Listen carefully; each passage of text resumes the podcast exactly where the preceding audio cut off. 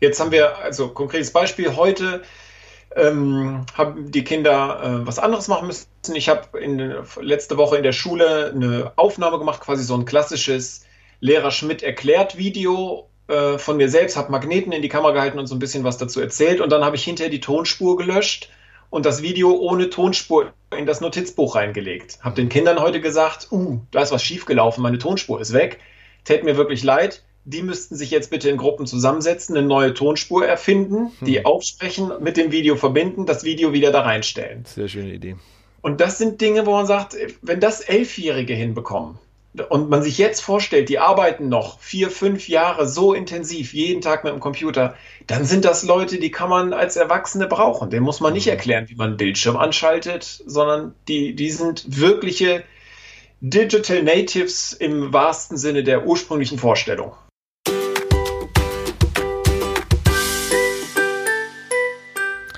Ja, sehr verehrte Hörerinnen und Hörer des Podcasts Wegweiser Digitale Schule, heute die Ausgabe oder Folge Nummer 19. Und äh, heute geht alles um das papierlose Lernen, um den papierlosen Unterricht. Und dazu habe ich zu Gast äh, den Jan-Martin Klinge. Und bevor ich das jetzt am Ende immer einbaue, Jan-Martin, kommt heute gleich am Anfang, nämlich äh, auf Twitter bist du erreichbar all, unter dem Namen Halbtagsblog. Und genauso heißt ja auch das Blog, auf dem du immer ganz interessante Artikel schreibst. Ja, hallo und herzlich willkommen, Jan-Martin. Vielen Dank für die Einladung. Ja, du, äh, wie es so üblich ist bei uns im Podcast immer, ähm, erzähl doch mal was zu deiner Person und ähm, worum es dann heute bei dem papierlosen äh, Lernen und dem papierlosen Unterricht genau geht. Ich bin äh, Lehrer und Schulleitungsmitglied an einer aufbauenden Gesamtschule im Siegener Raum. Das ist so da, wo Nordrhein-Westfalen, Hessen und Rheinland-Pfalz aneinander stoßen für die Fächer Mathematik, Physik und Technik seit mh, hm, ungefähr zehn Jahren und nebenher blogge ich viel, habe äh, eine Familie und ähm, Hühner. Und Hühner, die, die vormittags dann immer die Eier euch dann machen? Ja, ja, ganz genau. Wie viel hast du davon?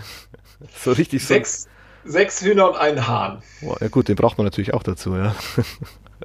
damit der Fortbestand dann gesichert ist. Ja. Genau, genau. ähm, Halbtagsblock, Jan Martin, hatten wir übrigens auch schon, das ist schon etliche Ausgaben her, ähm, im Wegweiser Digitale Schule mal abgedruckt, denn da ging es nämlich um ähm, das Thema RSS-Feeds für Lehrkräfte. Ähm, was braucht man dazu an, an Software, an Apps oder an Infrastrukturplattformen? Äh, und wo sind so empfehlenswerte ähm, Lehrerblogs? Und da haben wir deinen Halbtagsblog auch schon mal gelistet. Das müsste aber schon so eineinhalb Jahre, denke ich, her sein. Da warst du schon mal bei uns. Ähm, ja, und bist jetzt auch wieder in der ähm, Februarausgabe 2021 und deswegen heute auch dazu begleitend diese Folge. Jan Martin, worum geht's heute? Ähm, es geht um digitalen Unterricht und insbesondere um so ein bisschen digitalen Physikunterricht. Wie man das hinbekommt, wie man da ähm, das Lernen an die Kinder weitestgehend abgibt weil ähm, man, jetzt sind wir gerade in dieser Corona-Zeit, viele, viele Schulen sind geschlossen oder die allermeisten Schulen sind geschlossen und dann stellt sich uns Lehrern die Frage, äh, stelle ich einen Wäschekorb mit Arbeitsblättern raus, schicke ich einfach E-Mails mit Arbeitsblättern oder versuche ich über Videostream die Stunde eins zu eins nachzuspielen oder gibt es vielleicht einen Weg, der ähm, so dazwischen liegt? Und darüber reden wir heute. Ja, super, klasse. Ähm, das ist aber jetzt auch kein Thema, das ihr erst seit ähm, Corona habt, sondern das macht ihr schon eine Zeit lang. Äh, das auch schon, als der ganz normale Präsenzunterricht war, auch schon forciert, ja? Ähm, ja, wir sind als aufbauende Gesamtschule, ähm, hat man natürlich immer so ein bisschen die Möglichkeit, selbst zu gestalten und zu überlegen, was hat einen früher an der eigenen Schule oder an den Schulen, an denen man früher unterrichtet hat, genervt? Was möchte man vielleicht anders machen? Welche neuen Wege möchte man gehen? Und wir haben uns von Anfang an sehr stark darauf konzentriert, digitale Werkzeuge in den Unterrichtsalltag einzubinden und sind, ja, digitale Schule, kann man sagen. Von daher ist das ähm, die Unterstützung des Unterrichts durch Medien, durch Computer, ähm, durch Messenger-Systeme für uns jetzt nicht ganz was Neues. Mhm. Was man auch ähm, ähm, durchaus in den Fokus rücken sollte, ist bei euch, ähm, habt, ihr habt eine 1 zu 1 Ausstattung, das heißt, alle Schüler und somit auch alle Lehrkräfte verfügen über ein eigenes Arbeitsgerät, das sie immer mit dabei haben, also sowohl in der Schule als auch zu Hause. Ja? Ganz genau. Und das auch ähm, jetzt nicht im Zuge von Corona irgendwie passiert, sondern die Entscheidung ist schon weit vorher getroffen worden.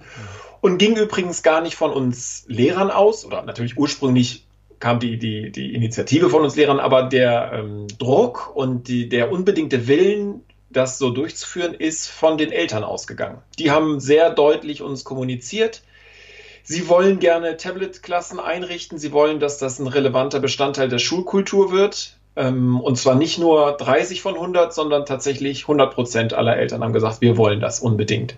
Wow.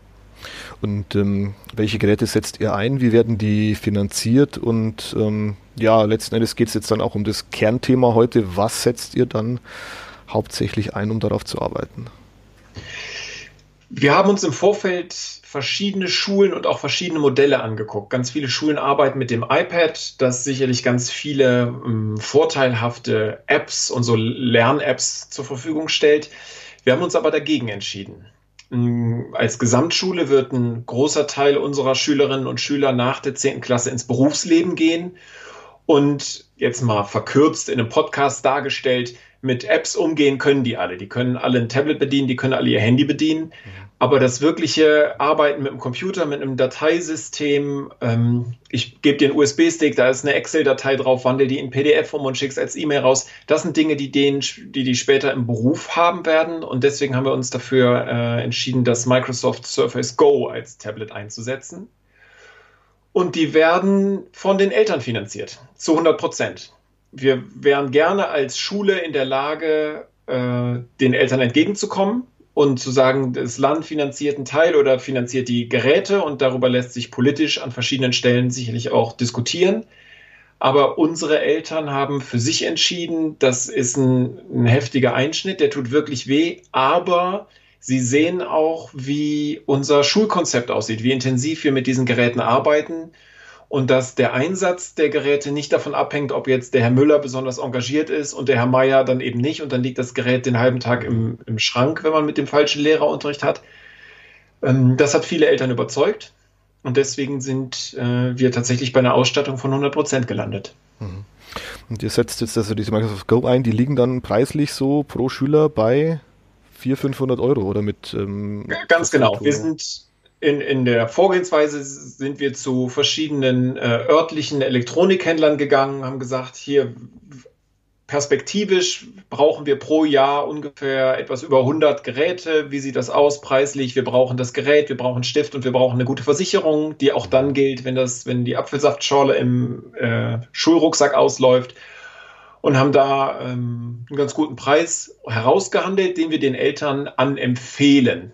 Mhm. Es gibt auch Eltern, wo irgendwie die Mama arbeitet beim Expert Klein oder so ähnlich, die kommt dann nochmal einen anderen Preis oder es gibt Leute, die, die sich das gebraucht besorgen, das ist alles völlig in Ordnung. Das ist so unser Teil, den wir mhm. gegangen sind. Also es gibt keinen zentralen Einkauf irgendwie über die Schule, wo ihr das dann auch abwickelt, sondern ihr seid da komplett außen vor, gebt eure Empfehlung, aber das liegt dann komplett in Elternhand und die entscheiden dann wahrscheinlich auch, wie sie das bezahlen, ob einmal oder in Raten, ist das dann auch möglich?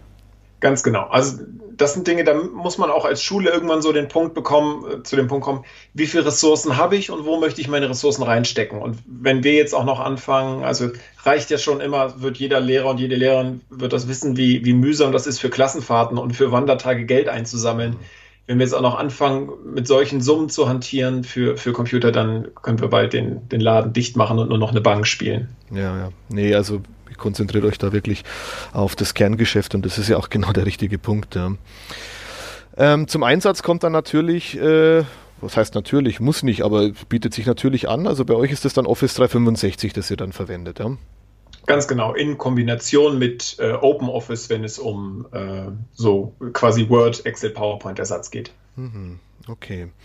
Jetzt haben wir ja in dem Artikel im Wegweiser Digitale Schule auf Seite 3 ähm, ähm, hauptsächlich deinen Einsatz behandelt als Physiklehrer und zwar setzt du da ja ganz stark auf das Microsoft OneNote, das ja die meisten äh, kennen ähm, und zwar da speziell mit dieser Kurznotiz Kursnotizbuchfunktion. Kannst du das mal erklären, was das genau ist und was da die Vorteile für dich sind und warum du das letzten Endes dann gewählt hast?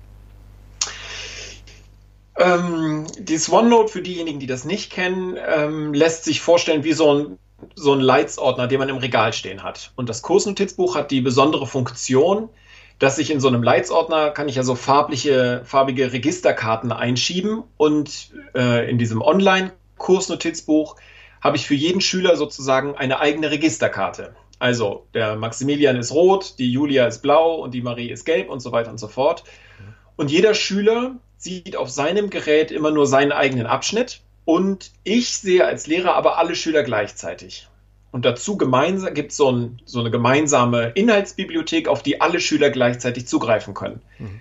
Das hat zur Folge, dass ich Inhalte in diese Bibliothek reinstellen kann und alle Schüler können die sich angucken. Und wie bei einer richtigen Bibliothek, da darf man da nicht reinmalen, das kann man sich nur angucken oder ins eigene Heft kopieren. Und ich kann gleichzeitig, das bietet sich jetzt vor allem im, im Fernunterricht an, kann ich in die Hefte der Kinder reingucken und Rückmeldung geben. Sagen, hier, da ist ein, Protokoll nicht ordentlich ausgefüllt oder das sieht sehr gut aus, achte mal hier auf diesen und hast du mal daran gedacht und sowas. Mhm. Okay. Ähm, das heißt, äh, man nutzt hier ein, ein Werkzeug von, von Microsoft, ähm, das eigentlich wie so eine Lernplattform dann auch genutzt wird. Also es geht ja um den Austausch von Material, es geht um Kommentarfunktion, es geht ähm, um, um Feedback. Ja? Genau. Und äh, das, das Schöne an der Nummer ist eigentlich, dass das ganz niedrigschwellig anfängt. Also wir fangen, wir haben unsere Tablet-Klassen starten in Klasse 5, wo man sich überlegen kann, oh, ist das vielleicht ein bisschen zu früh. Aber dadurch, dass die Geräte erstmal nur als Heftersatz gelten, ist, braucht man am Anfang wirklich nur dieses OneNote und sonst überhaupt keine andere Software. Und das haben die Kinder relativ schnell begriffen. Ja? Die holen dann nicht ihr Heft raus, sondern die holen immer den Computer raus, öffnen das passende Notizbuch und schreiben einfach mit, machen da ihre Aufgaben drin und sowas. Und nach und nach wächst die Kompetenz mit digitalen Werkzeugen. Und dann kann man sagen, okay, wir haben es jetzt verstanden, wie man da reinschreibt. Was geht noch? Wie kann man das noch erweitern? Welche Möglichkeiten gibt es noch? Und dadurch nehme ich alle Kinder und auch alle Kolleginnen und Kollegen mit, da ist dann niemand überfordert und man steigt im Laufe der Zeit im Anspruchsniveau und kann immer mehr Werkzeuge hinzufügen. Mhm.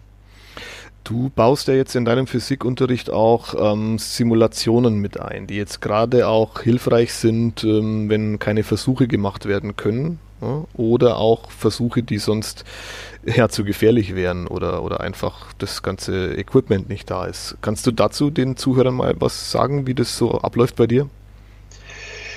Ähm, das ist so im Grunde, da schließt sich so der, der Kreis zu dem, was ich so am Anfang sagte. Wir sind jetzt nach Weihnachten, sind die, sind die Schulen alle zu und ich habe noch die Einheit Magnetismus, die ich mit meinen Sechsern beispielsweise durchführen muss. Mhm. Ähm, wir können uns nicht in der Schule treffen. Das heißt, ich muss mir im Vorfeld überlegen, was sind Möglichkeiten, wie die Kinder, die zu Hause am Küchentisch sitzen, in irgendwie was mit, mit Magnetismus reinkriegen. Jetzt kann ich natürlich, könnte ich den E-Mails schicken mit irgendwelchen Arbeitsblättern und Lesetexten.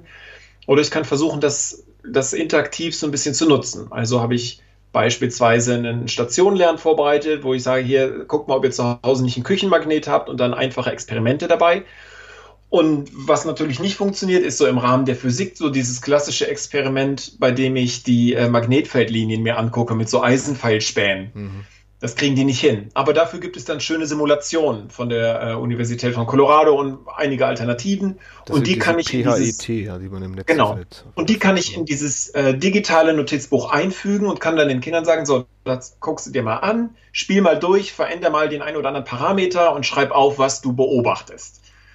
Und ähm, das ist natürlich kein wirklicher, echter Ersatz für Präsenzunterricht, wo ich mit den Kindern Auge zu Auge da, davor stehe und, und mit denen arbeiten kann. Aber es ist auch weit mehr, als zu sagen, lies dir mal das Arbeitsblatt durch, guck dir das Bild an und schreib mal einen Text dazu. Mhm. Und da hast du gesagt, also da schreiben die Schüler dann ihre Beobachtungen auf und du hast natürlich Zugriff auf diese ganzen Kursnotizbücher, bekommst dann auch ähm, wahrscheinlich eine Mitteilung, ähm, Max hat was reingeschrieben und kannst dann wiederum dein Feedback geben und so ist man dann im Austausch. Ja. Ganz genau. Jetzt haben wir, also konkretes Beispiel, heute ähm, haben die Kinder äh, was anderes machen müssen. Ich habe letzte Woche in der Schule eine Aufnahme gemacht, quasi so ein klassisches Lehrer Schmidt erklärt Video äh, von mir selbst, habe Magneten in die Kamera gehalten und so ein bisschen was dazu erzählt. Und dann habe ich hinterher die Tonspur gelöscht und das Video ohne Tonspur in das Notizbuch reingelegt. Habe den Kindern heute gesagt, uh, da ist was schiefgelaufen, meine Tonspur ist weg. Tät mir wirklich leid. Die müssten sich jetzt bitte in Gruppen zusammensetzen, eine neue Tonspur erfinden, hm. die aufsprechen, mit dem Video verbinden, das Video wieder da reinstellen. Sehr schöne Idee. Und das sind Dinge, wo man sagt, wenn das Elfjährige hinbekommen, und man sich jetzt vorstellt, die arbeiten noch vier, fünf Jahre so intensiv, jeden Tag mit dem Computer, dann sind das Leute, die kann man als Erwachsene brauchen. Dem muss man nicht mhm. erklären, wie man einen Bildschirm anschaltet, sondern die, die sind wirkliche Digital Natives im wahrsten Sinne der ursprünglichen Vorstellung. Ja, das, das gefällt mir sehr gut, dieser Ansatz. Ähm, ist es dann für euch Lehrkräfte auch eine große Arbeitserleichterung, weil ihr immer alles an einem Ort habt? Weil wenn ich jetzt dieses von dir skizzierte schlechte Beispiel hernehme mit ähm, E-Mail an die Schüler und dann kommen ja Rückfragen, das Zeug findest du ja nie wieder. Das ist ja irgendwann verschollen. Ne? Äh, kurz und knapp ja. Das ist eine große Erleichterung. Mhm. Ähm, verwendet ihr es dann auch im, im Kollegium, dass ihr dann äh, untereinander dann in Fachschaften oder so dann auch Material austauscht, äh, eure Konferenzen teilweise darüber macht? Wie, wie, sieht es da aus? Ganz genau. Also insbesondere die äh, Fachschaften arbeiten so zusammen. Das ist uns ganz wichtig. Ich arbeite jetzt in Mathematik beispielsweise ganz, ganz intensiv mit Lerntheken. Das machen einige Kollegen auch und die werden dann in so einem Fachschaftsnotizbuch gesammelt. Da muss dann nicht jeder von vorne anfangen, sondern äh, die Leute stellen ihr Material ein. Eine äh, Alternative oder, oder noch ein anderer Aspekt davon ist, es gibt von Microsoft ein äh, Online-Quiz-Tool sozusagen. Forms heißt das. Da kann ich dann äh, Multiple-Choice-Fragen reinstellen. Und das bietet sich total gut an als äh, zur Eigenevaluation. Also um zu gucken, wie, wo stehe ich gerade im Thema, wie gut bin ich, was habe ich schon verstanden. Und dieses Quiz zu erstellen, dauert natürlich als Lehrer immer so ein bisschen Zeit, bis ich das mache. Wenn man jetzt aber machen das alle und tauschen untereinander dann ihre Quizzes aus, dann äh, ist, die, ist die Arbeit deutlich, deutlich geringer. Mhm. Mhm.